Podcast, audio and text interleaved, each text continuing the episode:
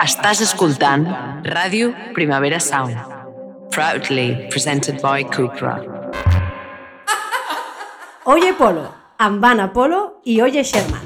I'll tell you what I want, what I really, really want. Don't tell me what you want, what you really, really want. I'll tell you what I want, what I really, really want. Don't tell me what you want, what you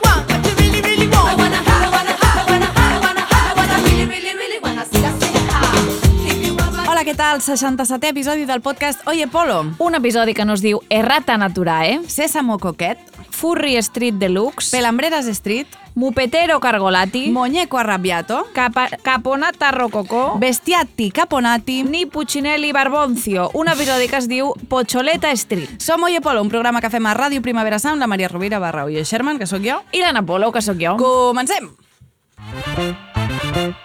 Comencem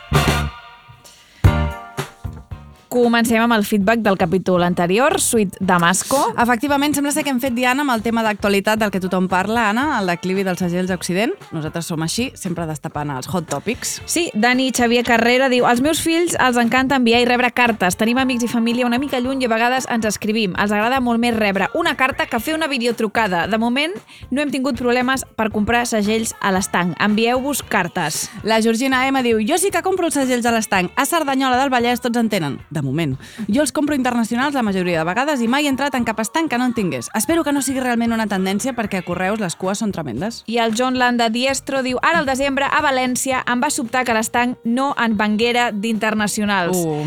Em digué que tot i estar obligat per llei a vendre'n, no volia perquè sols en compraven guiris que més en volien un o dos i pagar-los amb targeta, per la qual cosa perdia el poc benefici.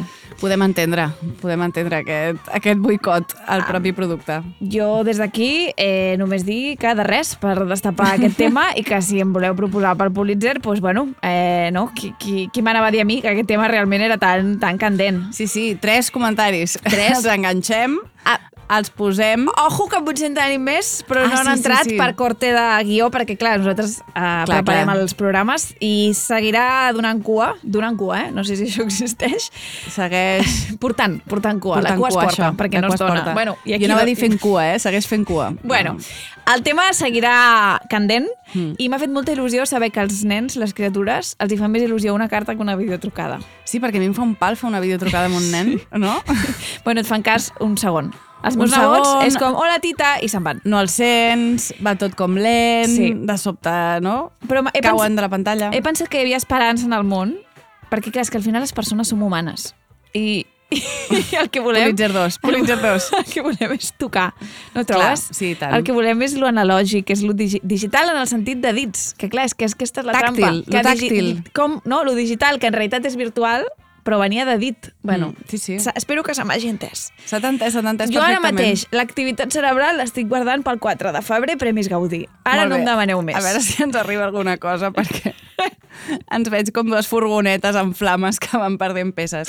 Però anava a dir, jo sempre, jo sempre envio postals, Jo també, Maria. perquè és una cosa, és una cosa preciosa. Però tu i jo ja som una mica viejitas. Vols dir? Home, sí. Vull dir, no som viejorres, però no, tenim una ànima ja. Sí, una mica... granadetes. Ha viscut coses. Vull dir que nosaltres de petites ens havíem enviat postal, no tu i jo, perquè no ens coneixíem. Hagués No. sigut molt bonic que ens haguéssim enviat postals. m'hagués agradat saber què, què ens haguéssim dit. Però jo m'enviava postals amb les, amb les amigues Clar. que tenia. Era bonic. I també recordo que ens feien escriure una postal quan anaves a colònies. Ah, sí? Per enviar a casa. A mi no, a mi això no. Sí que recordo que li vam regalar una llibreta a, a nens i nenes de Bòsnia. Això sí que me'n Ah, recordo. també me'n Em Va recordo. impactar molt. Sí. I, de fet, li vaig fer un dibuixet a la personeta que va rebre la meva d'allò. I volia omplir més la llibreta i ma mare em va dir Anna, la llibreta és, és per a la niña Bòsnia. I jo, a, o sigui, mai a la vida havia tingut tantes ganes d'omplir una llibreta perquè sabia que ho rebria algú. Clar. I vaig un dibuixet i tot, però no tenim record de res de tot això. Jo també vaig enviar una llibreta i recordo el dibuix que vaig fer. Li vaig fer com un ocellet. Així, a saber. A saber, Bueno. però sí, sí, també em va fer molta il·lusió enviar aquella llibreta. Que després penso, mare de Déu. Clar, perquè quan ens van dir li enviarem una llibreta a, a nens de Bòsnia, jo crec que ens ho van explicar una mica Jo per damunt. la paraula guerra la recordo. Sí, I pensar, però- és gent que està patint. Però clar, Mm. no sabia ben bé el que era una guerra. Clar, clar. Dit això, seguim amb, amb... aquest tema tan xisporroteante Anem com cap amunt és dels nens a la guerra. conflictes armats als Balcans. Però què diu Laia Nieto Carreño? No? Això és el que m'estic preguntant jo. Diu, m'acabo d'adonar que la cançó Roma dels Manel sempre ha cantat el braçalet de maracas que t'embolicava el peu. no de, diu això. de cop ho estava cantant i he pensat, un moment, segur que diu maragdes. Però la veritat és que continuo sentint maraques. I ara un nen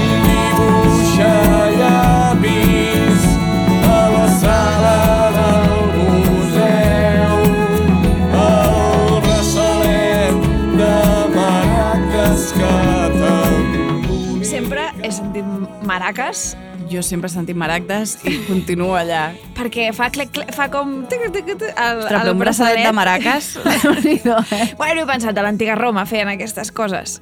Jo he pensat, uh, que era una mica paratós. Home, no, per, no m'imaginava maraques, maraques amb, amb mango, sinó simplement com, com l'ou aquell que fa... Xic, xic. Sí, Pues o allò que- de les portes, no?, que obres i... Sí, clink. bueno, era- m'he imaginat un braçalet de percussió. Això, sempre he pensat que el verb embolicar el peu, un braçalet, és estrany. Clar, perquè Com un, si fos un, un regal, saps? un braçalet pot anar al turmell. Sí. És un braçalet... És un braçalet... Ah, tu ho has dit. Això... Perquè braçalet... Estàs ve destapant un munt de coses, eh? de braç. el to- braçalet al peu, Toni, la el digital, reportera. analògic... Que, que sonin els saxos, no? Que són els saxos i el gatet aquell amb la, amb la gorra. Sí, i el traje verd. Què? Traje chaqueta. Verd, no és maragda, no, aquell verd. Verd com mig aturcasat, És verd esmeralda. Més que maragda, perquè maragda és més però és tipus... més blavós, no? El, com és el verd maragda? És tipus... Verd maragda és, pe- és de poma, joia, no? és verd... Ah, no? És verd de...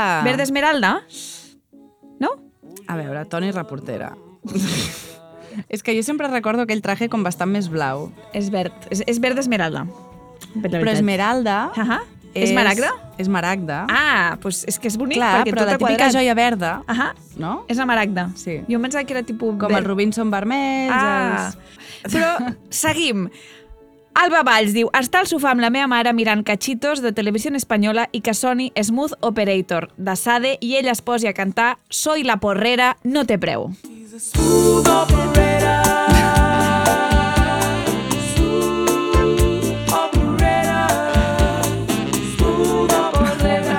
Moltes ganes de dir això té ta mare, Alba. La mama 420. Després es posa morodo. Ojalà. La Mari Martini diu, bona volada de cap a l'entendre que Popeye ve de Pop Ai, ull sortit, Rugrats, títol original de la sèrie Quatre grapes, es tradueix literalment com a rates de catifa, no? Rook Rats o. Rug Rats.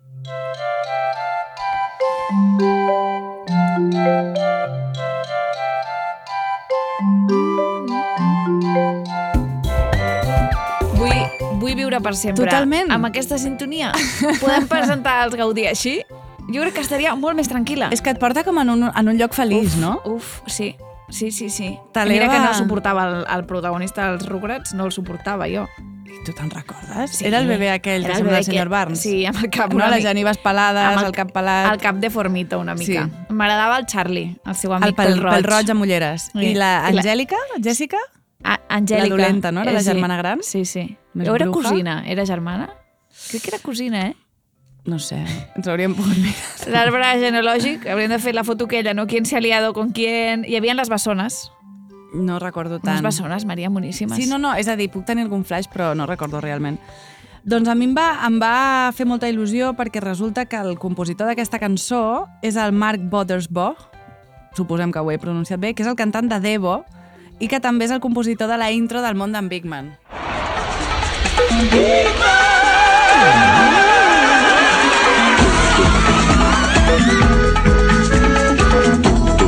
És un tamasso espectacular. Algo de Waka Waka, no? També. Otra, És que crec que hi havia gent que deia Big Man, Big Man a Waka Waka. Potser m'ho estic inventant també, però és igual, la gent és capaç de moltes coses. Maria GF diu, no paro d'escoltar bachata, estil que vaig començar a escoltar com un guilty pleasure i s'ha convertit en la meva personalitat i a una noche en Medellín té joies lingüístiques com Está buscando que yo le meta, ya llegamos a la meta, ahora nadie aprieta i on diu, i te pago el gym, jo en tenia i cantava molt fort i te bajo el gin. Chris MJ, Carol G i Ryan Castro preocupant-se per la teva salut i activitat física i jo amb els meus prejudicis pensant que només van a lo que van. Puntito en la boca. Una noche a Medellín y te pago en jean. Papi, dime si tú estás pa' mí, como yo estoy puesta pa' ti. Te llevo una noche a Medellín, que yo soy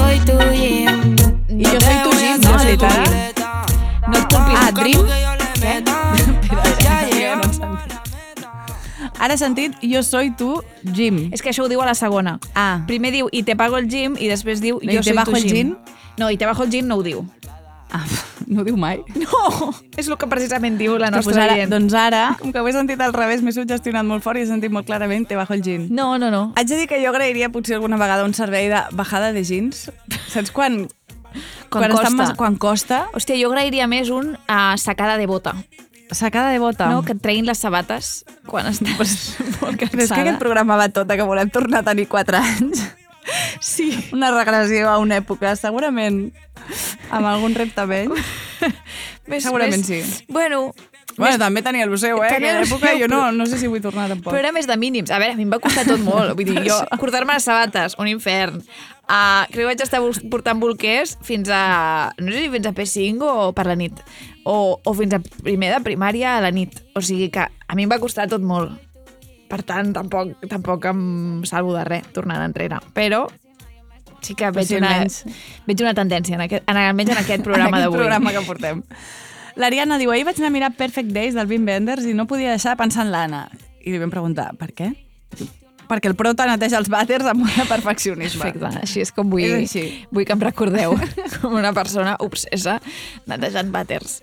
Eh, I altres coses. No em limito només a, a tot això. Encara sóc una farsanta perquè no, no m'he comprat cap uh, es- escobilla del vàter de silicona mai. Ja, ja, a mi això em va impactar moltíssim. I no paren d'enviar-nos-en. És a dir, cada vegada ens envien escombretes del vàter més sofisticades. Clar. Hi ha una que li poses el líquid per dins i llavors Uf. quan la fas servir surt... Bueno, És que jo crec que estic esperant a que surti la The Ultimate. O sigui, estic Clar. esperant a que Dyson faci una escobeta del vàter. elèctrica, no? Que es Exacte. carregui. Com un raspall de dents d'aquells elèctrics que teníem. Però... Tu que el tens? Jo tinc un raspall elèctric, però no l'utilitzo. Utilitzo És que fa com un- mandra, un no? normal. Bueno, mandra fa tot, no? Però tornant a, No, a demanar a mi- que et facin les coses... Però a mi el, el raspall de dents analògic Ahà, digital. no em fa, no em fa mandra. Bueno, has de moure't més. Però puc... No sé, crec que prefereixo, prefereixo tenir aquest... Estem, Passa, vinga, estem va. tocant els millors temes. Judit Núñez. Judit Núñez diu, en un dels innumerables blogs de jardineria que he visitat, cómo cuidar una orquídea para que tenga flor todos los años, m'ha sortit aquest pop-up salvatge com anuncia la pantalla. El bizcocho borracho, la postura sexual que te garantiza el final feliz. He tingut seriosos dubtes de si clicar-hi per com em repercutirien després les cookies, aquella estranya sensació d'estar-te ficant a la gola del llop tu soleta. Però finalment la curiositat m'ha pogut. Si us plau, heu de comentar aquest article sencer al podcast. No té pèrdua. Mira, jo he estat llegint aquest article. Sí. Um, Jo no sé res. M'agradaria quedar- quedar-nos només amb el, amb el principi. Amb el principi. Comença així, diu. Llega el fin de semana y con él el sexo. Sí? Sembla una frase inmejorable. Es- ¿O no? Tanto si estás en pareja como si no, hay muchas más probabilidades de que acabes mojando, entre cometes, que segurament seria dels verbs que més fàstic em fa per dir fulla, mojando, durante estos días de descanso que de lunes a jueves, a no ser que uses apps de citas. Que llavors... Que llavors ja és un no parar, és de dilluns a dilluns, tota l'estona. De mojar, entre cometas, justo va esta postura a la que hemos bautizado bizcocho borracho en honor al conocido dulce de Guadalajara, entre paréntesis, España. Antes de comenzar con la posición, has de saber qué es un bizcocho borracho real. ¿Qué Sí, es eso? se trata de un dulce empapado en almíbar que una vez ha sido mezclado con unas gotas de licor, como vino dulce, jerez o ron, entre otros. Al comerlo podemos notar su humedad. He aquí la foto. O sigui, que aquesta gent s'ha preocupat moltíssim de tot el que vindria a ser el marc teòric d'això, quan després, evidentment, És- no té res a veure perquè va de menjar conys. És turismo de Guadalajara posant diners Guadalajara. a través del sexe. El conocido dulce. Bueno, i després, al millor eren els, els articles relacionats, també eren, eren tots així. En aquel hotel jamaicano de Café Quijano, i diu, a casa meva s'escoltava molt Café Quijano, quan era petita i fa relativament poc els he redescobert i buah, vaya guilty pleasure de les coses més masclistes i racistes que he escoltat de l'esfera musical espanyola. No demanis perdó, Berta. No passa res, està molt bé Cafè Quijano. Està, està molt bé. Però està molt malament i està molt bé. Clar, una mescla, no? Sí. Diu... Hi ha un moment on diu hay desfiles de togas i ramos, però sempre he pensat que deia hay desfiles de togas i rabos, cosa que donat el context de la cançó tenia molt sentit. Hotel jamaicano, hay de togas y ramos, hay detalles de lujo romano. La justícia patriarcal, un cop més, uh, fent acte de presència als llocs més insospitats. A veure, jo no sé si ho he explicat ja, que els Cafè Quijano van estar al meu llit. Tots tres, potser ja ho he explicat. A mi, o sigui, a mi segur. Sí, home, tu No sé, segur. si, no sé si davant de micro, per tant... Bueno, van estar els tres. Van venir, que què ho vaig dir? Van venir borratxíssims d'un dinar, precisament, mm, especialment Manolo, el, el gran dels tres, que es va posar a dormir a un racó del meu llit, que t'ho imagina't, era un llit de 1,40, matrimonio cariñoso, i estàvem els tres, Cafè Quijano i jo. Segueix dient la Berta GP. La segona cançó, completament a l'altra banda de l'espectre musical, tenim a la deessa Gata Katana. A la cançó de Lisístrata, just a l'inici, diu «Yo no camelo perfumes de Nina Ricci, però jo sempre havia entès «Yo nunca me lo perfumé de Nina Ricci». Sublim. Yo no camelo perfume de Nina Ricci, sin más del libro Està de està bé Silvia de saber. He bizcocho borratxo, trate no? Al final seria això. Pues no serà de Nina Ricci, no? El, No. Aquest no... Clar. Bueno, tu t'has perfumat mai el Pussy? Doncs no. La cosa més similar que he fet va ser per error. Va ser un dia que en un policlín em vaig aixugar amb un clínex mentolat i vaig flipar. O sigui, no ho recomano. Crec que això és el més a prop que he estat de fer intervenir químics al meu pussy. Perfecte. Tu volies, No, no. volies explicar alguna cosa, Anna? No, no, mai m'he perfumat el, el xumino, no. I des d'aquí recomanem que no te l'has de rentar amb cap producte. Clar, clar, ni, és que- Ni de pH neutro ni de res. Aigua, aigua i aigua. Canviant de tema, la Patri diu Hola, noies, em podríeu ajudar? En un mes marxo a viure a Madrid i he estat mirant, però Cleta no ofereix el seu servei ajuda allà. perquè en un mes marxa a viure a Madrid, vol que algú ho impedeixi. No. He estat mirant, però Cleta no ofereix el seu servei allà. Coneixeu algun servei alternatiu? Podeu fer difusió per la gent que us escolta des de fora dels països catalans? Enhorabona pel programa. Sou les millors i visca Palestina lliure. Per cert, podem parlar de la cançó Déjame que te acaricie el chou chou de los mojinos escocíos? Em va costar uns anys pillar-ho, però quan ho vaig entendre em va semblar fortíssim i escarós. Molt heavy. Y un perro de la raza Show Show que tiene un viaje de pelo y es negro como el Un carbón. viaje de pelo. Por eso mi amiga que tiene el show show muy negro y muy peludo cada vez que lo saca a la calle y se lo quiere tocar todo el mundo y le digo déjame que te acaricie el show show déjame El subtext, no? Per això li va costar un- uns anys pillar-ho. O sigui, no, no he vist... O sigui, jo recordo de petita i a pillar i dir ah, està dient xocho. Està dient xocho. Vull dir, jo, jo recordo. A més, jo no, el que no havia reparat és en la segona part de la cançó que ve ara. Clar, clar. yo tengo un perro farcilla que bastante Com podíem preveure això? muy contento cada vez que ve un show show y mi amiga Lucy dice que le da mucha alegría que es un show show y mi farcilla se lleve jugando tortilla y le digo déjame que te acaricie el show show déjame Después digo, cuando al chocho le entra hambre, a mí siempre me llama mi amiga porque no hay nada que lo calme, solamente mi comida. Aquí punxem. Y cuando llega el verano, mi amiga se le llena el chocho de bichillo y yo le calmo los picor echando un polvillo. Molt bé. Sempre portant la millor selecció musical, nosaltres. D'això parla precisament la Marta. Diu, a l'hospital ingressada a tope de calmants m'he dormit escoltant el nou capítol d'Oye Polo i em desperta Ahí viene el bombero con la manguera. con la manguera ahí en el bombero con la manguera mojarte entera ahí en el bombero Trobo que són molt simpàtics. No? Fan, fan veu d'amables. Está que quema. Está que explota. Bueno, espero que ja t'hagis recuperat, Marta. Sí, Ah, totalment. em sembla fort que no que aquesta cançó aconsegueixi superar calmants, que estan precisament i especialment indicats per adormir-te. Vull dir que és una potència de cançó mai vista. Mary de Seri diu Hola, noies, escoltant això del 420 he caigut que el Cruz Cafune deixeu d'inventar-vos cantants, a la cançó de Mi casa, una cançó horrible on deixa clar que inclús les lesbianes volen estar amb ell, per cert, comença dient 420 con los 840. Sabeu què vol dir? Algú pot posar una mica de llum a aquest algoritme matemàtic? Entenc que el 420 és el porro i el 840 els porretes, qui sap? Sí. 4.20 con los 8.40. ¿Qué carita tienes? Me dice desde la puerta. Perdona, ma, olvida qué hora era la fiesta. He de dir que he estat buscant i, segons Google, 840 se le dice al proxeneta. No para de millorar, eh, això. Era el número de un edicto policial que condenava a los proxenetas o rufianes, això diu la web, uh, però és d'allò de la pregunta de Google, eh? Sí, la sí, primera sí. respuesta es aquesta. Se los nombre de esa manera en tangos y hasta hubo una milonga llamada el 840. O sigui, porros con los proxenetas. Exacte. Molt bé.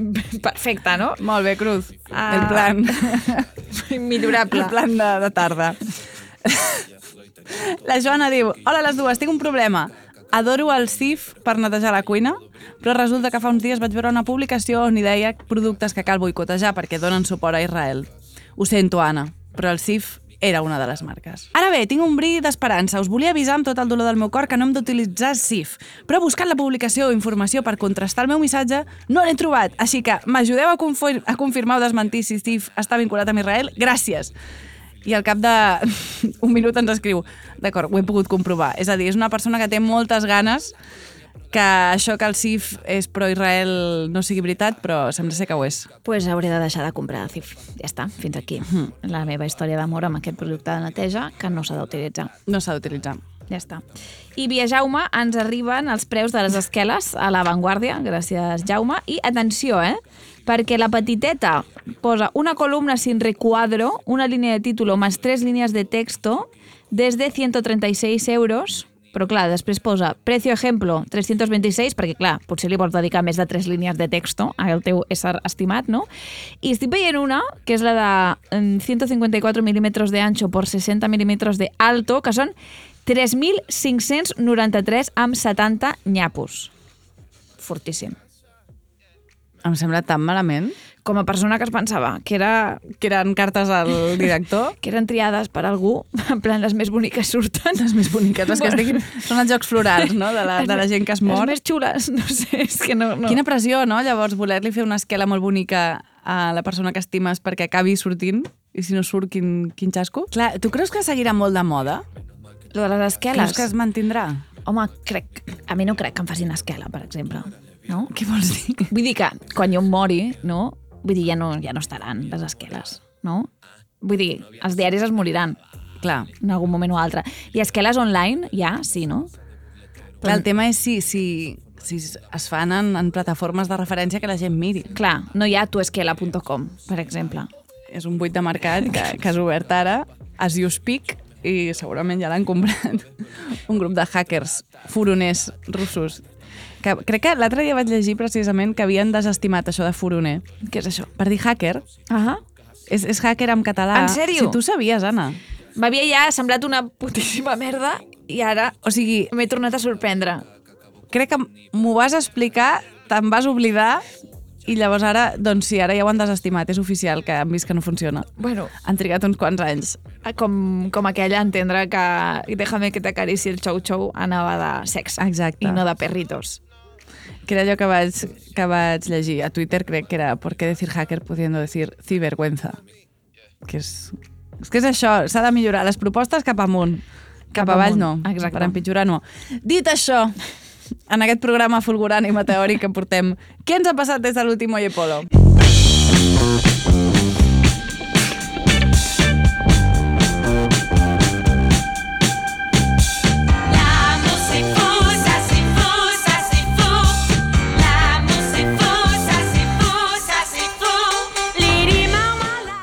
Mireu, no m'ha passat res.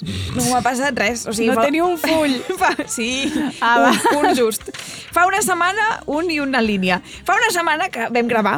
Estem tot el Sí. dia treballant Sí, sí. i preparant els Gaudí. Què voleu que em passi? Sí. No? Pues, bueno, fa, faré el que podré. Eh, he estat veient pel·lis d'acció compulsivament. Com que estic nerviosa, em dona per posar-me més nerviosa encara. Molt bé.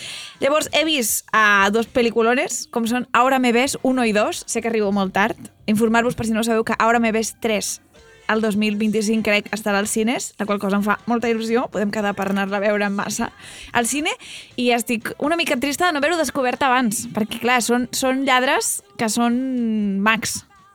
O sigui, és, em sembla increïble. O sigui, vas a veure un truc de màgia i fan el birliqui birloqui. No sé, jo, eh, un 10. És que estic Però et roben a tu, roben al públic. No, són una mica Robin Hoods. Una mica Ocean's Eleven, Mm, amb prestidigitadors. Sí, però Ocean's Eleven s'ho quedaven ells. Sí. És que són una mica Robin Hoods. Ah, val. No, no s'ho queden. Has vist Robin Hood, no? Sí, sí. Ah, vale. De fet, crec que algun cop amb tu. Sí, l'hem vist juntes, certament. Eh, M'ha agradat molt. També va- vaig veure una pel·li d'una nedadora mm, lesbiana, que és la Annette Bening, o sigui, no Però és és... pel·li d'acció, això, ja no és pel·li d'acció. No, és de superació personal basada en fets reals. O sigui, Ja buf, està, ja et tenen. és que vaig plorar com una condenada. És una nedadora que amb 60 anys intenta anar de Florida, al revés, de Cuba a Florida, nedant, durant 3 dies, amb 61 anys. I no us diré què passa. Després, però surt la Jodie Foster fent d'amiga. No es pot saber per què t'ha agradat tant. No, m'ha agradat per la Jodie Foster només. M'ha agradat per la història, que és molt bonica, i m'ha agradat. Vale, què més? La Michi està òptima, està molt bé, m'ho estat preguntant. Ja està bé la Michi? Sí, està super, vale? està com sempre, ferma en el seu compromís de passar-me el cul per la cara cada vegada que fa caca, vale? Dono un fe d'aquest tema. I la necessita. És el cul més pudent de, de Catalunya, eh? És que normalment que- diuen, no, els gats són nets, tal i qual. Aquesta gata ha anat a jugar totes les cartes al, al carisma i a la simpatia, perquè realment... Jo ja m'he acostumat a l'olor de caca, pràcticament. O sigui, quan em passa el, just el cul per la cara, després d'anar a la sorreta, pues sí que noto. Però si no, ja estic molt immunitzada. Molt immunitzada amb una cosa que em pensava que no passaria mai. Però, però sí, però bueno, està molt bé. Ha, ha après, ha après, tu això no ho saps, Maria, a tirar-se ella mateixa un coixinet que té de joguina. Ella mateixa se'l tira i se'l pesca, Molt bé. amb la qual cosa em va impressionar, perquè cada dia està més llesta, més guapa i més tot. Michi, t'estimo, si m'estàs escoltant des dels teus auriculars de, sí. de gatita. Després, uh, una cosa que sí que m'ha passat és que m'he estrenat com a DJ uh, oficialment, juntament amb la Júlia Barceló. Vale? Tot va començar a l'estiu en una festa així al Tuntun i bueno, pues l'èxit ha picat a la nostra porta i l'èxit en forma d'unes amigues que estrenen una obra i ens han dit voleu vosaltres uh, venir a la festa després a punxar? Bueno, a mi em fa molt feliç profanar aquesta professió des de la humilitat, acostant-me des de l'empirisme, és a dir, no tenint ni idea de com va una taula de so, però amb molta il·lusió i moltes ganes de tocar botons. I l'obra en qüestió, en la que participem en l'estrena, és Cacòfoni, que està dirigida per l'Anna Serrano i us la recomano moltíssim. La teniu a la Beckett fins al 25 de febrer. I parlant de fer de DJ, eh, com que no pareu de demanar majaps, doncs, bueno, jo estic seguint eh, perpetrant l'horror. Jo sóc conscient que no ho faig bé, però encara no tinc la tècnica, per tant vaig fent. Ara ja Però crec que hi ha alguna d'això que els interessa, eh, Anna? No els interessa la teva tècnica. he entès més que el mashup és més que soni alhora que no una després de l'altra. Mm. Però tot i així, encara no sé ajustar volums al GarageBand, amb la qual És que és molt complicat. no. Jo ho he intentat. No es pot. no sé fer-ho. Digueu-me com ho he de fer. Si algú m'ensenya a fer mashups, jo els faré millor. Mentrestant, Lady Pàtiga ha, ha fet una proposta que diu possible mashup, mossego de figaflaues i bachata de Manuel Turizo. Ja, ja, ja. Pues vosaltres ho heu volgut, aquí teniu la muchata. Menjant-se una síndria Sucosa que regalima El meu cap que ja delira. Voldria saber com seria. Me hiciste daño Y así te Ja no vull extraño saber com seria. Juga amb el conillet Mira, el tu el meu conillet,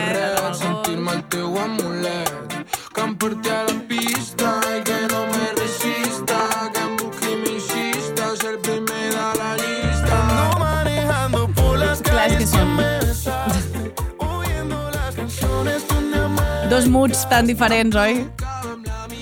Quan parlava jo notava i feia veure que no m'adonava Seva cintura bien pegada Quan ballava la notava i feia veure que no m'importava Pero le pido que me a una, a una cuina i va entrar en Manuel Turizo de sobte. Tu quina abrupte. Tu, tu creus que he millorat amb les transicions, Maria? Jo m'hi he fixat més, però veig que no. Crec que era un repte més complicat, potser. Ara ja és tot figaflaues, crec, perquè m'agrada més la cançó. Mashup d'ells. Bueno, És que hi ha algú que està tenint més sexe que el cantant de Figaflaues a crec Catalunya ara no. mateix. Està capitalitzant tots els polvos de Catalunya aquesta persona. Para de follar. Això explicaria moltes coses. Jo crec que no, que ningú més que ell. Ningú, no? No, no. I creus que és consistent en això de fer-lo d'aquestes esses, no? Que em busqui. Tot això ho fa sempre, no? Sí. No se li escapa cap. Parla així? És que jo no crec que ell parli així. No, és que no he vist cap entrevista. Jo tampoc. No sé ni com es diu el cantant de és- Figaflaues. Hi ha un que es diu Xavier Cartanyà. M'encanta perquè és com, com si no tinguéssim internet que estem gravant. Espero que no siguin Am, oients nostres, Figaflaues, no em consta. Ho dubto, però si ens volen recomanar en alguna de les seves xarxes, nosaltres encantades. Però sí, sí, jo penso, dic, ostres, doncs és un, un, no? un, una manera de parlar que ha apostat molt fort per aquesta i ja va així a totes les cançons. Jo vull pensar que parla així, per això canta així. No, la batxateta catalana. Però jo crec que és per donar-li Ah, no? per una mica de sabor. Tu creus? No ho sé, eh, cantant dels Figaflaues, et diguis com et diguis. Eh, si vols explicar-nos, o, Fes-nos o, un àudio. o algú que hagi vist alguna entrevista. Clar. Crec que està, la informació està, està accessible. La típica persona deia, no, amb ella per volar-hi, i em robava el bocata, i no, no parlava així. És una cosa que va incorporar cinquè de primària. Perfecte. No Expliqueu-nos. Uh, dit això, ja està. No m'ha passat res més, evidentment. Molt bé. Ah, seguiu fent pet- peticions. En tinc, crec, una o dos a la recàmera. Fem una per programa perquè jo entenc que em pot cal saturar. L'estèndal. l'estèndal. Hi ha gent que ens escolta anant amb cotxe i l'estèndal pot ser un perill. Sí. Doncs a mi m'han passat moltes coses, Anna. No, clar que no. Què m'ha de passar si era la setmana passada? Vaig mirar un episodi de The Wire i vaig pensar too much. O sigui, que m'he anat a Six Feet Under. Ah, uau. Estic mirant Six Feet Under, està molt bé, la recomano i exigeix menys, menys concentració i coneixement policial que The Wire. Seguirem informant. En el meu desenfreno de procrastinar he començat a dinar a les 12 i 19. Uau. Ja m'han empadronat a Alemanya i m'han donat la jubilació tota l'hora. He vist ja La Societat de la Nieve, Mare de Déu, Roberto Canessa, quin heroi, t'estimo, t'admiro. Jo segur que no hauria d'haver fet un bon paper allà. Jo segur que en aquell avió jo no hagués fet un bon Tu paper. creus, Maria? Horrible. No, no ho saps mai. Pff, no estic fent un bon paper ara amb el Gaudí, amb els nervis del Gaudí. dius? Tu creus? No, no, no estic Maria. fent gens bon paper. I venen unes ganes de portar-los liposans i connectar la manteta elèctrica a la bateria de l'avió i portar-los, no sé, un, un carregament de... despertar-los a tots amb croissants un dia. Clinc, clinc, clinc. Jo ho vaig passar molt malament. La vull tornar a veure. Estic obsessionada, ho saps, Maria. Cada dia que ens veiem, que no són pocs, bàsicament són tots, sí. uh, dic alguna de la, de la Nieve i ara per fi ja l'has vist. Després de... eh, Tranquil·lament puc haver estat 12 dies fotent la turra abans que la veiessis. Gràcies Sí, però per tampoc, aguantar. una turra que tampoc, Clar, només et tampoc que, desenvolupaves que, gaire. que m'agradava molt la pel·li, que era molt bona. I que estaves mirant Mo- tot- entrevistes. tots tot. els TikToks que trobo de gent explicant coses de la Societat de la Nieve que s'ha llegit els llibres, que dius, ara llegit el llibre? No, per què? Si puc estar a TikTok mil hores, Clar. no? És que llegint TikTok el temps passa volant. llegint, llegint no, que jo l'altre dia vaig agafar un llibre amb tota la il·lusió i vull dir, ui, que cansada estic. I havien passat dos minuts. Jo dic, és que estic espatllada per sempre. És molt fort. També Sí. haig de dir, és que he estat pensant avui sobre el títol La Societat de la Nieve. Ah, A mi em diuen que és un títol descartat i m'ho crec. tu creus? Jo quan vaig sentir que es deia La Societat de la Nieve vaig dir... Ok. Després, ara m'agrada, eh? A mi m'agrada. Ara m'agrada, però jo vaig pensar que no era, no era el títol més obvi, La Societat de la Nieve. M'agrada més que Viven. bueno, és una mica spoiler, no? No, perquè... Sí. Viven. bueno, vale, ja, ja. Bueno, ja vas allà sabent-ho moltes Sí. coses. Però sí, és bastant, bastant truculent, Viven. Vull dir que m'agrada més la Societat de la Nieve. Sembla com de sobte que pugui ser un, un episodi del Pingu, no? És que no sé. Un club maco d'excursionistes. De fet, venen gan a mi em venen ganes que rodin una pel·lícula de dues hores de realitat paral·lela on no han anat a l'avió i simplement els veus fent la seva vida, contents, a Montevideo, amb la seva família i els amics i amors, i anant a dinar i prenent el sol a la platja i que es digués la societat del deleite. Jo crec que això és una cosa que, que el Bayona ha de fer. els, els odiaries, Maria. Pensa que eren tots Que no. superpijos d'escola ultracatòlica. Però és igual. No. Però I després de veure'ls patir tant. jo, però no haurien patit en aquella realitat. No dic que es mereixessin patir per ser ultracatòlics i de dreta, segurament. No estic dient això. Jo el que vull que gravin és la pel·lícula alternativa en la realitat en què ells van anar a un dia caminant cap a l'altra banda i es troben un hotel abandonat. Perquè tu això ho saps, no? Que a un dia d'excursió hi havia un hotel abandonat on es podien haver resguardado del, del fred i de tot. Un dia. Només cap a l'altra banda. La cara que està posant la Maria ara mateix Déu no, no la puc expressar. Pobrets. és que, I jo aquesta és la pel·li que voldria veure. O sigui, com una tragèdia més amable. Una tragèdia que de sobte de pura xamba troben allò i... Exacte. I és un hotel abandonat on, mira, doncs poden no, cremar fusta per escalfar-se, segur que hi havia alguna vegetació, amb la qual potser no haurien d'haver menjat carn humana. Bueno, Bueno. aquestes coses. No em sembla el pitjor, eh? Bueno, llavors aquí quan com tothom comença a obrir el debat de menjar carn humana i No tot és un això. programa temàtic No sobre un la societat a nivell, malauradament. No. He vist que hi ha un tema a xarxes, ara de fa uns dies, que és um, pelar una taronja com a mostra d'amor. Això d'on ve? Com dient, queda't amb qui pelaria una taronja per tu. No? Ah. Hi ha gent dient quina mena de micromostra d'amor és aquesta, jo trauria una a una cada llavoreta d'una maduixa per tu, jo pelaria 12 magranes per tu, jo abans de pelar-la l'aniria a collir i tornaria per tu, jo pelaria un totxo per tu, jo pelaria la terra per tu. Bàsicament, això de pelar una taronja com a love language. Llenguatge d'amor o dialecte de l'afecte, com és una possible traducció que he pensat en el, en català. Evidentment també surten comentaris en altra direcció, és internet, ja em pelaré, jo la puta taronja, no necessito ningú, jo no et pelaria la taronja, o jo pelaria la taronja i me la menjaria obligant a mirar, etc. Tu, vull dir, no et sembla com molt bàsic pelar una taronja? A mi em fa molt pal pelar taronges. Però... Per tant, si la meva nòvia em vol pelar taronges, a mi em farà il·lusió. Ara, no sabia d'on baixava això. És d'una no, pel·li? vaig- És no, d'algun lloc? Ni idea, ni idea, no sé. Perquè durant No uns he dies trobat. em vaig pensar que era de la pel·li de Perfect Days. I algú que la va veure vaig dir, allà és on pelen taronges? Perquè no sé d'on estic veient tantes taronges pelades a internet. Si a tu et demanessin de pelar una taronja i aquella persona te l'estimes, tu ho fas, no? Clar. És que em sembla com molt bàsic. Pelar una carbassa crua ja em sembla una prova més dura. Això sí que em faria pal, però una taronja... Però una, també ho fas. Tot pot ser una mostra d'amor. Sí, però que... però pelar una taronja em sembla facileta. Però tot això per què ve, Anna? Perquè he desbloquejat un record, sí. que és jo passejant amb el meu primer nòvio, Uau. teníem unes mandarines... Quants anys teníeu? Pues, tranquil·lament 20, 21. Jo 21 i ell 24. I em semblava un senyor molt gran. Llavors teníem unes mandarines i jo em vaig pelar la meva i ell va fer veure que tenia les mans ocupades per evitar-se pelar la seva mandarina. Què? I és a dir, no només no va pelar una taronja per mi, no va pelar una mandarina per mi, que és molt més fàcil que pelar una taronja, sinó que a sobre em va intentar enganyar perquè jo ho fes. I No m'ho va reconèixer perquè el vaig enxampar de ple. Li vaig dir, escolta, estaves fent veure? I em va dir, sí.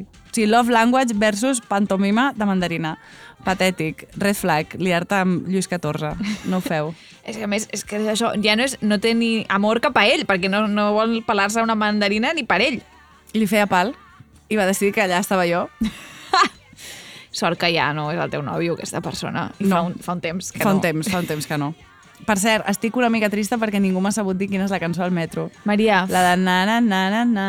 Ens- Tere, te, te, te. ens van enviar un... Ens no, em van enviar a mi un vídeo dient que Google Assistant... De... de, amb Android i no sé Sí. què, sí. Em vaig, llegit, això. em vaig baixar l'aplicació de Google. Uau. Li vaig Això cantar. sí que és love language.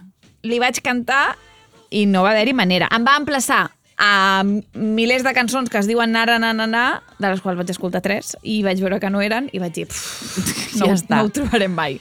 Potser és com una mena de revelació. Potser aquesta cançó l'haig de fer jo? No ho sé. Eh, però no, no, que aquesta cançó existeix.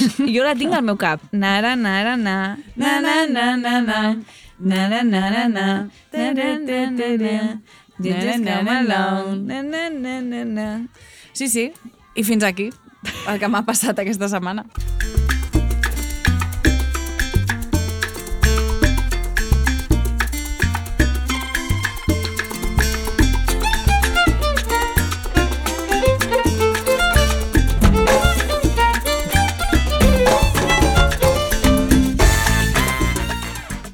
Maria, he Digue'm. tingut accés a un document És la meva cançó? no, ho sento. Fa uns quants programes tu vas explicar que Santiago Segura havia tingut un late a la sexta, Sí. anomenat Sabies a lo que venies. Sí. I l'altre dia vaig dir, vaig a investigar, vaig a veure si trobo alguna cosa. Bueno, 10 segons de recerca, primer vídeo que trobo, tremendo impacto. o sigui, el dia que més fàcil he pogut fer aquesta selecció, Uau. en un segon vaig trobar tremendo mierdolo que procediré a explicar. Any 2007, vale? Santiago Segura al mando, insisteixo, al programa, a part d'haver-hi persones de moral intachable com Torbe eh, Ahà. fent de col·laboradors, Magnífic. també s'hi feien esquetxos de comèdia, vale? que és el cas que ens ocupa. Atenció a l'anunci d'aquest producte. ¿Es usted de los que se pasa horas y horas tonteando con su ordenador? Pues déjese de tonterías y fólleselo. ¿Qué? Penedrive es un accesorio que se encaja perfectamente en su CPU y que permite que usted folle con su ordenador mientras lee archivos Word, consulta su correo electrónico o escucha sus MP3. El sueño de cualquier informático. El sueño de cualquier informátic. Pene Drive. Pene Drive. Fólleselo. És com una pel·li Hair, però una mica amb menys pressupost. Exacte. Tot el vídeo va acompanyat d'imatges, evidentment, on un tio es folla com una espècie de tub enganxat a l'ordinador, ¿vale? Tot el vídeo és així, d'un tio follant-se a l'ordinador tota l'estona. Queden encara cosetes de, de l'esquetx. No, va- van estar donant-li rato al, al, al coco. Y además es compatible con Windows 2000. Olvídese de esas aburridas fiestas en las que jamás se come un colín. Desde que utilizo Penedrive, ya no me gasto el dinero en putas. Uau. Jaja, no? Putes. O sigui, sembla que l'equip de guió fossin els nens de la meva classe del moment. L'humor dels 2000 és una cosa que jo no entendré. O sigui, de veritat, eh? Seguim. Y si es usted promiscuo, folle con todos los ordenadores que pueda gracias a Penedrive Externo. Podrá aprovecharlo en cualquier situación, en cualquier lugar. Aquí veiem un tio que s'està follant el Pene Drive enmig d'un jardí, d'un com d'un parc, amb una estàtua darrere. Si tu que t'esquets, però tu fent l'audio l'audiodescripció. Ah, Veiem una persona amb... Penjarem el vídeo, jo me l'he descarregat, per si de cas, per si passava alguna cosa. Vull dir, ja el penjarem nosaltres. Uau. Eh, sí, sí, un tio pajant-se-la amb un ordinador enmig d'un parc, l'espectacle que totes volem veure, i que a més segurament no està penat per la llei, perquè a no ser, a no ser que ho facis davant d'una menor, pues, pot ser el que vulguis, recordem. I crec que això ho feien, era com un programa, era, era late i això no ho veien els nens, no? Al principi no. Al principi no. O sigui, no era com el hormiguero. No, no, no, era un late, era un late. Era un late. Era un late, late. Que hauria d'haver sigut més late, tan late que no hagués sortit mai, segurament. Exacte. Uh, anem al tram final de l'anunci. Hasta dos Penedrives en el mismo CPU y hacer el serrucho con un amigo. Incluso quede con otros usuarios de Penedrive y monte una orgía por todo lo alto. Llame ahora al teléfono que sale en pantalla y le regalaremos este ordenador hinchable. Penseu que el telèfon que salia en pantalla és 9696969, no? Alguna merda així, és que sempre... Uau! És que és... Sí, és com si nens haguessin fet... Sí, sí. Haguessin fet un guió i un sketch i ho Nen, haguessin acabat fent. nens amb pressupost i quota de pantalla. O sigui, tal qual. Uh, terrible. Pene Drive. Pene Drive, uau. El serrucho, per si no saps el que és. serrucho. Què és hacer el serrucho? No ho sé. És algú de tarantucho o alguna així, però, però no ho sé. No sé ben bé què és el serrucho, no estic Així com el, bizco, familiaritzada. el bizcocho borracho, jo tinc ara ja una mica de pautes del que és hacer el serrucho, no. No, no estic molt familiaritzada amb el que és el serrucho. Sé que sortien uh, dos tios follant-se al mateix ordinador. Un per davant i un per darrere. Bueno, el mateix Penedrive enganxat a un ordinador. Tinc moltes ganes d'acabar jo el Penedrive, realment. Eh, fins, fins aquí, no, no he donat per més. Gràcies, Anna. De res. Ho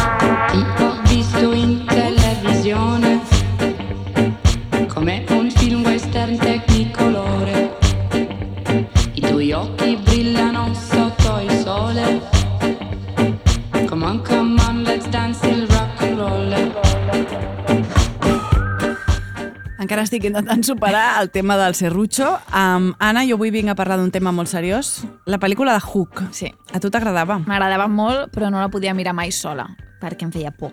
I llavors sempre li deia al meu germà, Tete, vemos Hook? I llavors la miràvem junts. Només la podia mirar amb ell. I de fet fa molts anys que no la miro, a veure si la mirem un altre cop. Clar.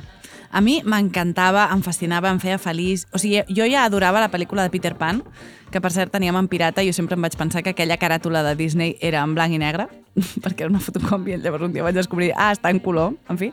A P3 em van disfressar de Peter Pan i jo anava felicíssima no. amb les meves malles verdes i el meu punyal de plàstic, o sigui, crec que és el, el, la disfressa top que més il·lusió m'ha fet a la vida. I el llibre de Peter Pan comença d'una manera molt brutal. Diu, comença així.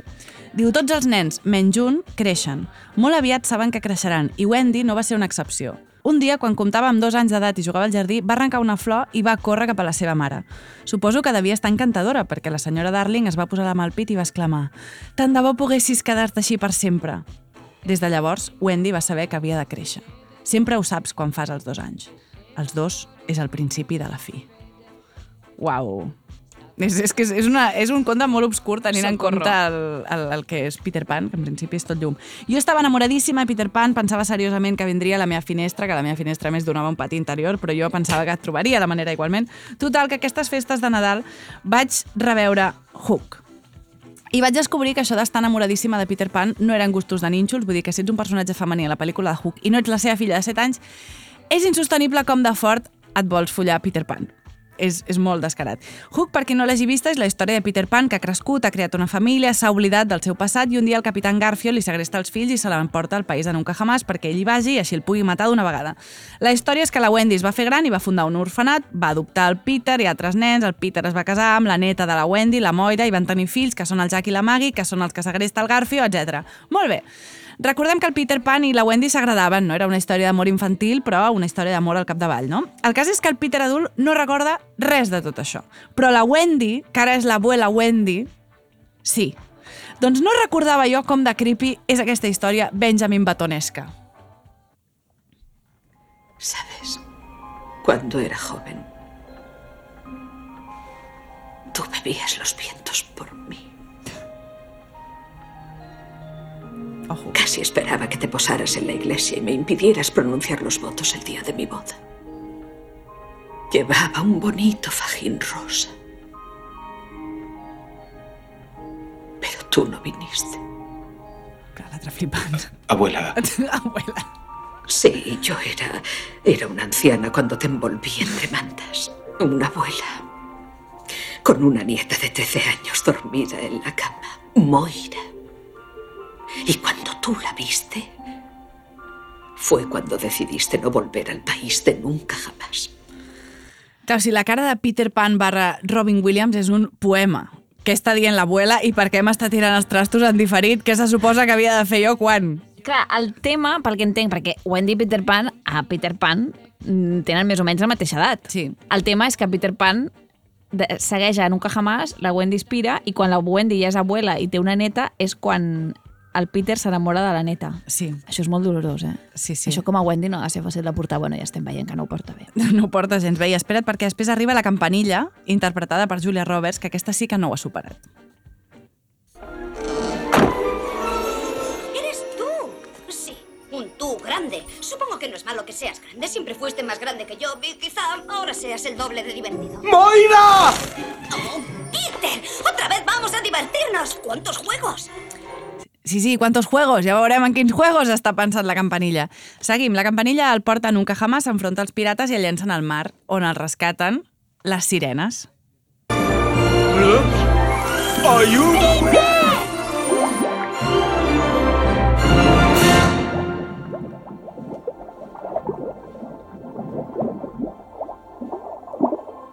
I aquí ve la maniobra de primers auxilis més horny de tota la història del cinema per tots els públics. És a dir, cau a l'aigua, ve una sirena, se'l mira, somriu, el morreja, se'n separa, apareix una altra sirena, se'l mira, somriu, el morreja, apareix encara una tercera sirena que se'l mira, somriu, el morreja, i aquí el comencen a despullar i per tall passem a veure com surt de l'aigua.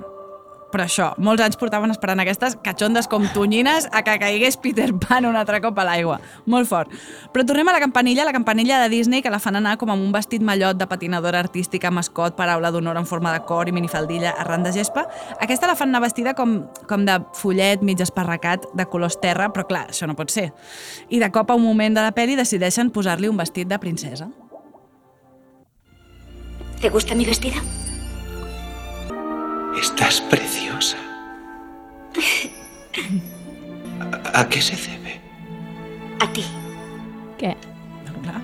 Celebro que hayas vuelto a casa.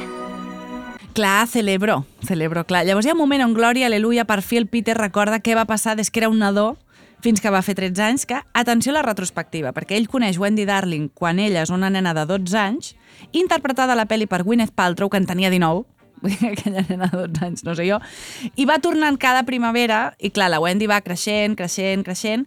El Peter no sembla adonar-se'n fins que un dia arriba i la Wendy està interpretada per Maggie Smith amb molt de maquillatge per envellir. Soy vieja, Peter. Que sí. Ya he dejado muy atrás los 20. Ya lo vemos. Sí, sí, y lo Crecí hace mucho tiempo. No, no, no, lo prometiste. Ahora tengo mis propios hijos, que también tienen hijos. Esa niña es mi nieta. Moira, la que duerme en la cama. Entonces la vi allí durmiendo y en ese momento algo cambió en mí para siempre. Le daré un beso. ¿Qué? No, no, Peter. Nada de botones ni de dedales. No quiero que a Moira se le parta el corazón al ver que no puede retenerte. No. Quería decir un beso de verdad. Llavors tenim aquesta escena de petó no consentit a una nena que està dormint i que ni coneix aquest pelacanyes, petó no consentit davant de l'àvia de la nena, que no només no ho impedeix, sinó que a sobre es queda allà posant cara de gelosa. També et diré, com de guapa ha de ser la tal Moira, com per dormint, fins i tot, estan atractiva, perquè dormint és el moment Això és el que has pensat. En què... Jo he pensat... Això és el que penses de l'escena que t'he plantejat, Anna?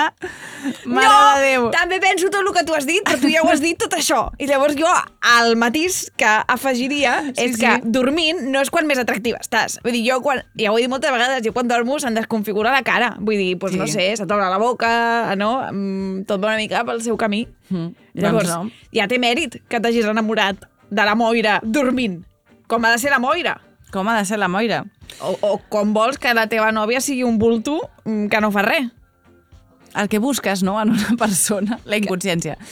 Fort. Ara ve el tros quan Peter Pan recorda qui era, però com que ha oblidat la vida post 13 anys. És a dir, ara tenim un, un Peter Pan que és gran, però que fa de Peter Pan i no recorda la seva vida adulta. I si ja havíem assistit a la metamorfosi de la campanilla en princesa a princesa, ara assistim a una altra que és princesa i de mida humana. També, doncs, per celebrar que el Peter ha vuelto a casa. Aquí s'està fent gran Lo conseguí. i rebenta a Mira casa lo que seva. has hecho. Has roto tu casa. Eres enorme. Es lo único que siempre deseé para mí. Oh, Peter, nunca había sentido nada tan grande. Es lo más grande que he sentido nunca y nunca había sido lo bastante grande como para sentirlo. Peter, quiero darte un beso. Ofereix la mà. No, un beso de verdad. Mm. Mm. Mm. Te quiero, Peter Pan. Yo quiero. Amo. ¿Quién? Amor. Ah. A Moira. Quiero a Moira. La il·lusió que li fa la campanilla a aquest moment, buah, il·lusió bàrbara. Gràcies per fer-li recordar, no, campanilla, realment a què havia vingut. Ah, em fa una mica cringe els... Sí. Aquests sí, aquests gemecs com doblats. Sí, no, però és que la tia ja va a fondo, o sigui, és com que es, es vesteix de princesa, aconsegueix mm, assolir mida humana, que jo això no sabia que ho podia fer molt fort. De fet, hi ha la teoria que és, que és la campanilla qui esxiva el capitán Garfio de l'existència de Peter Pan adult perquè el vol fer tornar i conquerir-lo definitivament. Perquè quan els pirates capturen Peter Pan abans de les sirenes, hi ha una menció molt gratuïta dient que tenen uns informes que confirmen que aquell és Peter Pan proporcionats per un tal senyor Bell. Un senyor Bell que ni ha aparegut ni apareix a la resta de la pel·li, ningú no parla, però llavors penses, ah, la campanilla és la Tinker Bell. Sí. En fi, què passa a la pel·li? Peter Pan derrota el Capitán Garfio, recupera els seus fills i se'n va a Londres. I allà, al final, morta de fred en una estàtua, hi ha la campanilla, mig morta ja. Campanilla. Dilo, Peter. Dilo de corazón. Creo en las hadas. ¿Conoces el lugar que está entre el sueño y la vigilia? Ese lugar donde aún recuerdas los sueños. Allí es donde siempre te querré. Peter Pan. Allí te esperaré.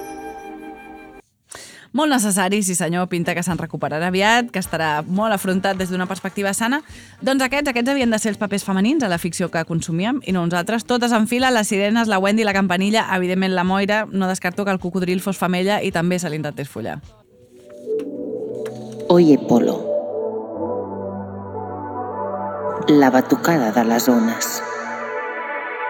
Ràdio Primavera Sound. Benvingudes a la gala quinzenal de la Caspa. Comencen els Premis Bertín, patrocinats per la misèria humana.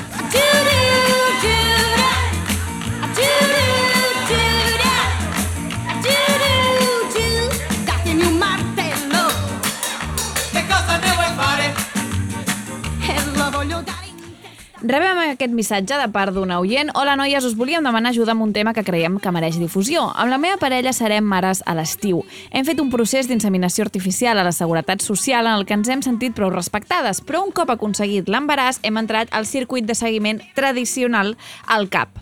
El primer que fan és omplir un document, el carnet de l'embarassada, que t'acompanya fins al dia del part perquè hi van posant els resultats de totes les proves que et fan. Doncs, oh, sorpresa, la meva parella s'ha convertit automàticament en el pare de la criatura, perquè es veu que no es contemplen altres opcions, quan resulta que són ells mateixos els que ens han fet el tractament. Com pot ser que a aquestes alçades cap funcionari de torn hagi dedicat mig minut a editar aquest PDF? Ja intuïm que aquesta serà la primera de moltes, però no volíem deixar-la passar. Tranquil·les. No, tranquils. Segur que el que ve ara és un caminet de roses, no? On us acompanyaran amb perspectiva diversa i descobrireu que ja hem superat l'heteronorma eh, com a societat, oi? En cap cas s'ha de posar les piles al Departament de Salut amb aquests i molts altres temes. Tiempo es silencio, gritos y cantos, cielos y ves. Tiempo i silencio, com canta Cesària Évora, és el que necessiten les dones a qui se'ls ha practicat una cesària, no? precisament per recuperar-se. El cas és que la cesària és una cirurgia major abdominal, es tallen set capes de teixit, requereix ingrés hospitalari i la seva recuperació triga setmanes, de vegades mesos. Totes les cirurgies majors tenen baixa laboral menys la cesària i la baixa maternal que donen és igual que la d'un part vaginal. A més, després d'una operació així et diuen no aixequis pes, però després d'una cesària et diuen no aixequis pes menys el bebè, que clar, que per amor maternal màgicament no pesa. Evidentment, hi ha parts vaginals que també requereixen recuperació, en funció de cada cas, i no s'hauria de solapar la convalescència amb la baixa de maternitat. Però no deixa de ser curiós que passin aquestes coses, oi? Gestar i parir un fill em sembla una cosa superpunk, però gestar, parir, recuperar-se i criar en un món de violència obstètrica i medicina i drets laborals patriarcals em sembla pur Mad Max. M'agradaria veure tots aquests senyors que opinen oberts com un babibel i tornats a cosir, la veritat, perquè opinin una mica amb coneixement de causa.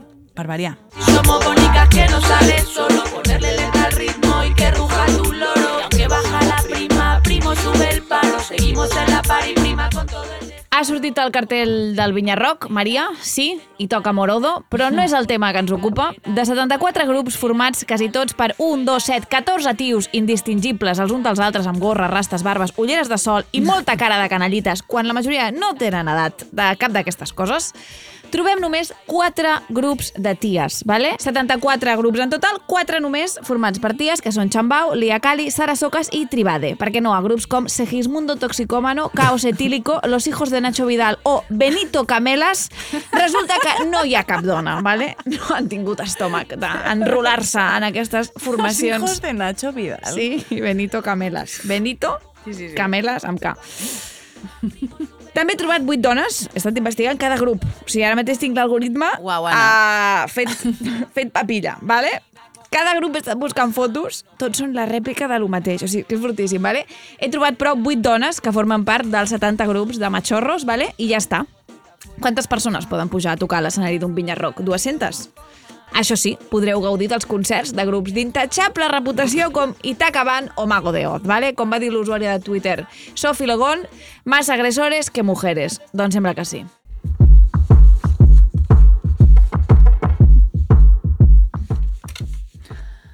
La quarta temporada de True Detective està dirigida per una dona, Isa López, i protagonitzada per una altra dona, Jodie fucking Foster. I els que ja van plorar amb la Sirenita Negra o amb el capítol de The Last of Us on s'explica una història d'amor entre dos homes, ara ploren perquè massa girl boss, massa woke, us heu carregat, True Detective, ara tothom és lesbiana, s'ha pronunciat aquesta frase, ara tothom és lesbiana, es veu que la lesbiana que hi surt és una unitat de lesbiana, és una adolescent que surt uns minuts en pantalla, però com s'atreveixen, oi? Les protagonistes són dues tiarres que estan fortes, que tenen autoritat, que en saben i que els passen la mà per la cara a la trepa de pringats homes que tenen al costat. La directora va demanar que la gent que havia vist i gaudit la sèrie la puntuessin bé a Rotten Tomatoes perquè hi havia una turba de ciberbros que els estaven en- enfonsant la valoració. Perquè la primera temporada sí que estava bé, no? Que els protagonistes eren Woody Harrelson i Matt, Matthew McConaughey. Tu com pronuncies aquesta persona? Math Matthew McConaughey. Matthew McConaughey. I els papers femenins eren bàsicament esposa patidora, treballadores sexuals i cadàvers. I sempre lleugeretes de roba, que sempre està molt bé. Resumint, tot el que no sigui protagonista blanc, heterosexual i masculí els fa plorar. El món està canviant, però ah, la ficció encara pot ser aquest bressol gegant que els abraça i consola i els diu no ens facis cas a aquestes arpies bruixes que es veuen la regla amb el porró i que volen que tothom sigui negre i homosexual. I cada vegada pitjor si ets un cretí amb l'ego fràgil com un xeto. Mi tre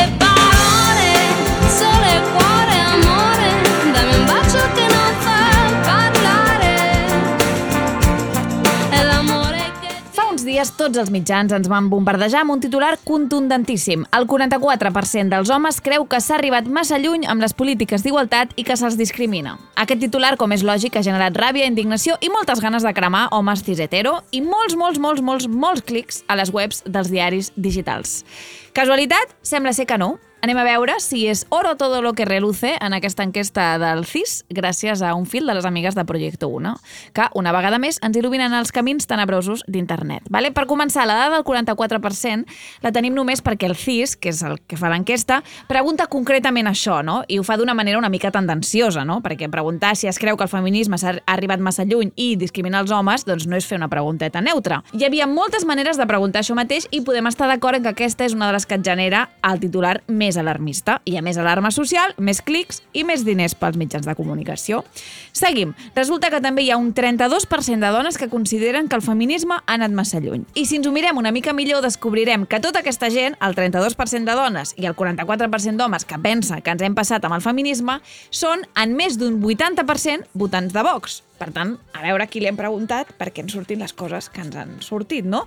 Després, quan se li pregunta a la gent si es consideren molt o poc feministes, resulta que un 83,9% dels espanyols es considera entre una mica i molt feministes que segons el compte no les descasito, podria ser un titular igual de vàlid que el del 44% d'homes, però no interessa. Com tampoc interessa saber que més d'un 70% dels homes creu que ells també s'han d'implicar activament en el feminisme, un 95% pensa que la igualtat entre homes i dones contribueix a una societat més justa i que la gran majoria senten simpatia cap a les organitzacions feministes i LGTBIQ+. Per tant, al final és una enquesta, i una enquesta doncs, no deixa de ser no? eh, agafar l'opinió d'uns quants, encara que siguin molts, i extrapolar-la al total de la població. Així que sí, és cert, hi ha molt incel, hi ha molt matxi caspós, vull dir, ho veiem eh, cada dia, eh, totes, no? Hi ha molt imbècil i molta feina per fer, però també és cert que hem fet molta feina i anem avançant com a societat, no? Per molt que l'únic missatge que es vulgui transmetre sigui de desesperança i terror, les dades, en el fons, el que demostren en realitat és que la majoria s'identifica amb valors transformadors i diversos. I això, encara que no ho sembli i no es digui molt, doncs és una bona notícia.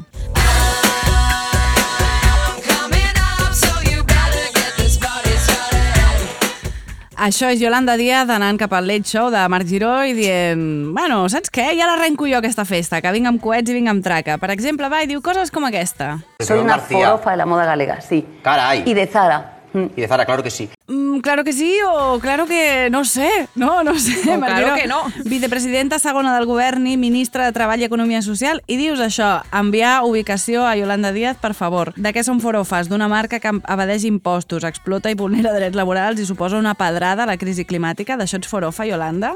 Se suposa que vas al programa al Marc Giró a quedar bé com a política d'esquerres, no? Si no saps ni què has de dir per quedar bé, què ens hem d'esperar que faràs? O també va i regala una perla de grassofòbia.